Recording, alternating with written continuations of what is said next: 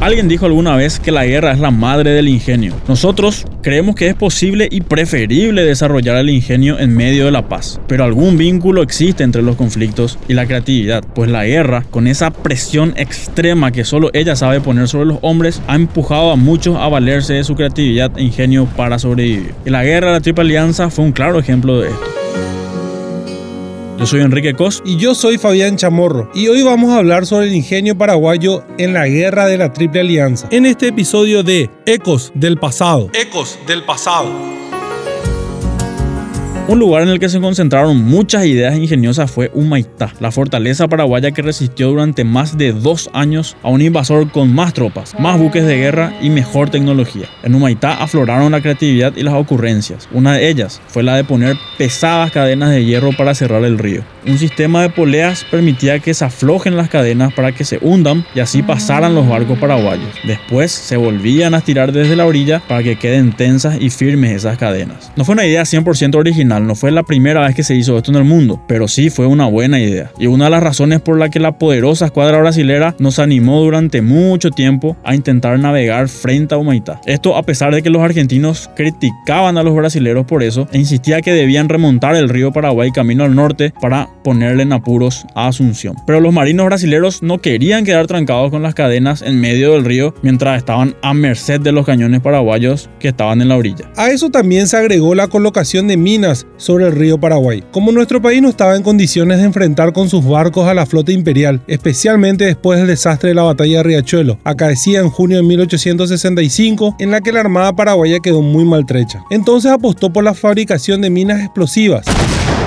Estas minas, repletas de pólvora, eran llevadas en canoas por el río de noche, y cuando los canoeros llegaban a corta distancia de los buques enemigos, soltaban las minas, esperando que la corriente las lleve hasta el objetivo. En una ocasión, una de estas minas fluviales impactó contra el acorazado Río de Janeiro uno de los buques más importantes de la Armada brasilera, hundiéndolo y matando a gran parte de su tripulación. Estas minas podían provocar explosiones tremendas, pues iban cargadas de cientos de kilos de pólvora. En una ocasión, los paraguayos que estaban cavando trincheras cerca del boquerón del Sauce en horas de la noche se llevaron un gran susto cuando el cielo se iluminó repentinamente. Era una de las minas que acababa de explotar en el río. Lastimosamente para Paraguay, que se encontraba incomunicado desde la mencionada batalla naval de Riachuelo, la pólvora comenzó a escasear y no disponía de provisión suficiente para preparar muchas minas. Entonces, ¿qué haces cuando querés inmovilizar a la flota enemiga con minas explosivas, pero no te alcanza la pólvora para ser suficientes, construís minas falsas. Los paraguayos pusieron boyas flotantes, dando la apariencia de que podían ser minas. Por si acaso, los brasileños mantuvieron sus buques a cierta distancia Humaitá, a pesar de que necesariamente tenían que pasar por ahí para invadir el resto del país.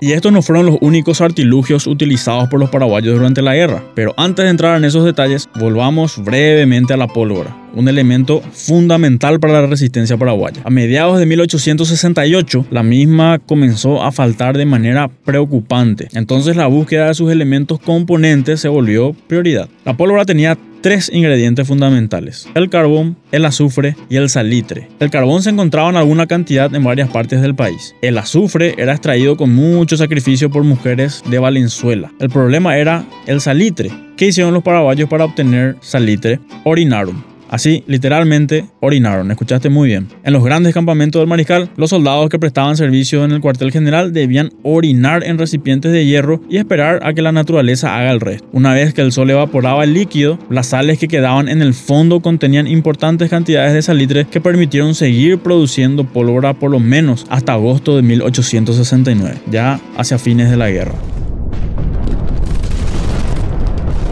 Volvamos al ingenio en los combates. Otra de las armas utilizadas por los paraguayos fue el lanchón, una pequeña embarcación muy parecida a una canoa con capacidad para 6 a 8 tripulantes que cargaba un pequeño cañón que fue utilizado de manera extendida en los primeros años de guerra. Construidas para aumentar la potencia de fuego de las embarcaciones paraguayas, apenas sobresalían del agua. Su momento de gloria la vivieron en marzo de 1866 de la mano y el ingenio del mítico teniente José María Fariña, apodado el Fantasma del Paraná, quien paralizó a toda la escuadra imperial por varios días, causándole daños materiales y pérdidas humanas con su reducida barca. Otro ingenio paraguayo fue el cañón P con bocatatú, un arma de trinchera que fue utilizada en la batalla de Piribebuy en agosto de 1869, para llenar las posiciones que los paraguayos ya no podían cubrir en su sistema defensivo. Sus elementos eran sencillos, un soporte de madera y un pequeño tubo o caño, generalmente recortado de algún fusil, que se unían con unos remaches de hierro. El bocatatú se accionaba por mechas o por cuerdas. En el caso de usarse cuerdas, un mismo soldado podía activar varios dispositivos al mismo tiempo, engañando al enemigo, haciéndole creer que toda la trinchera estaba defendida. Probablemente estas armas hayan sido elaboradas en el campamento de Ascurra, hoy distrito de Cacupé. En la actualidad solo se encuentran dos ejemplares, los cuales pueden ser vistos en el Museo Municipal de Piribebuy. En las batallas, además de armas y estrategias, también aparecen la creatividad y la improvisación. En la guerra la Triple Alianza, un elemento inusual tuvo importante participación para los paraguayos. Estamos hablando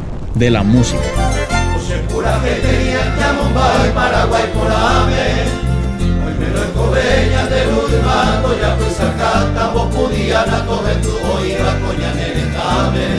Las bandas militares que se remontan a la Edad Media cumplían un papel fundamental en los combates del siglo XIX. Los batallones que iban a pelear eran acompañados por soldados que llevaban instrumentos musicales para marcar la marcha y alentar a los combatientes, además de organizar los cuadros durante la lucha. El 24 de mayo de 1866, durante la batalla más grande que se libró en suelo sudamericano, más de 50.000 combatientes de los cuatro países se encontraron en Tuyuti, campamento aliado que fue atacado por los paraguayos. Luego de horas de encarnizado combate y con la suerte a favor de los aliados, el entonces coronel José Duigis Díaz debió replegar sus tropas. Solo le quedaron un puñado de combatientes que iba a ser atacado por numerosas fuerzas brasileras. En ese difícil momento, Díaz ordenó a la banda de músicos que le acompañaba que toque con el mayor de los ímpetus. Los oficiales imperiales pensaron que la música significaba que los paraguayos estaban recibiendo refuerzos, por lo que decidieron retroceder ante el temor de un contraataque. Con esta acción, Díaz salvó a sus hombres y a cientos de combatientes paraguayos de otros regimientos que aprovecharon este truco musical para retirarse sin ser molestados. Pero esa no fue la única vez que los paraguayos usaron la música para engañar. Con Humaitá rodeada por tierra y agua, no le quedó otra opción al mariscal López que evacuar la emblemática fortaleza del lugar. Pero ¿cómo huir en esas circunstancias? La respuesta se repite, con música.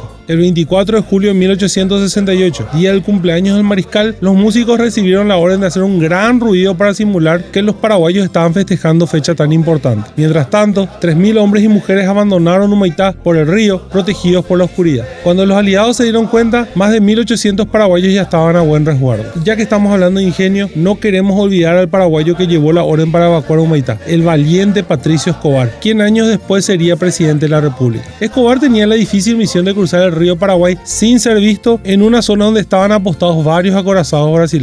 Esperó la noche, construyó una plataforma con troncos, lianas y hojas y se lanzó al agua, aguardando que la corriente lo lleve a buen puerto. Sus cálculos fueron exactos. Luego de viajar a la deriva en su extraña embarcación, llegó a la otra costa, a escasos kilómetros de la fortaleza, para entregar la orden que enviaba el mariscal. Una verdadera proeza.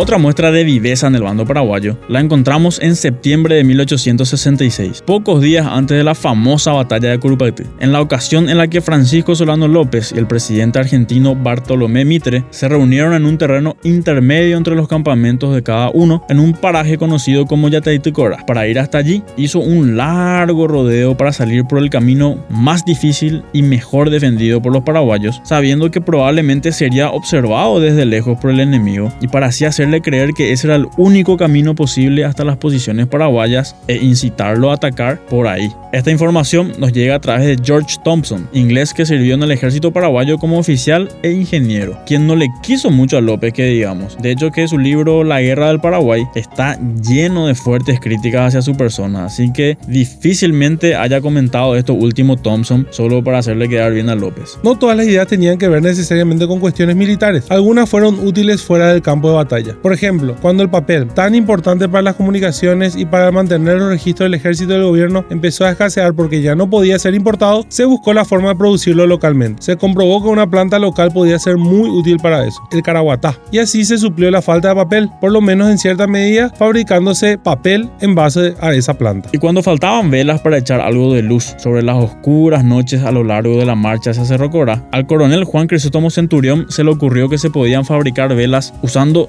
de naranja agria que abundaban de manera natural a lo largo del camino. Hizo la prueba él mismo y cuando comprobó que efectivamente se podían hacer velas de esta manera, le informó al mariscal López, quien se puso contento e hizo que den a Centurión una patente por su invención. Estas son solo algunas entre tantas muestras de ingenio que llegan hasta nosotros, un siglo y medio después, como ecos del pasado, como ecos del pasado.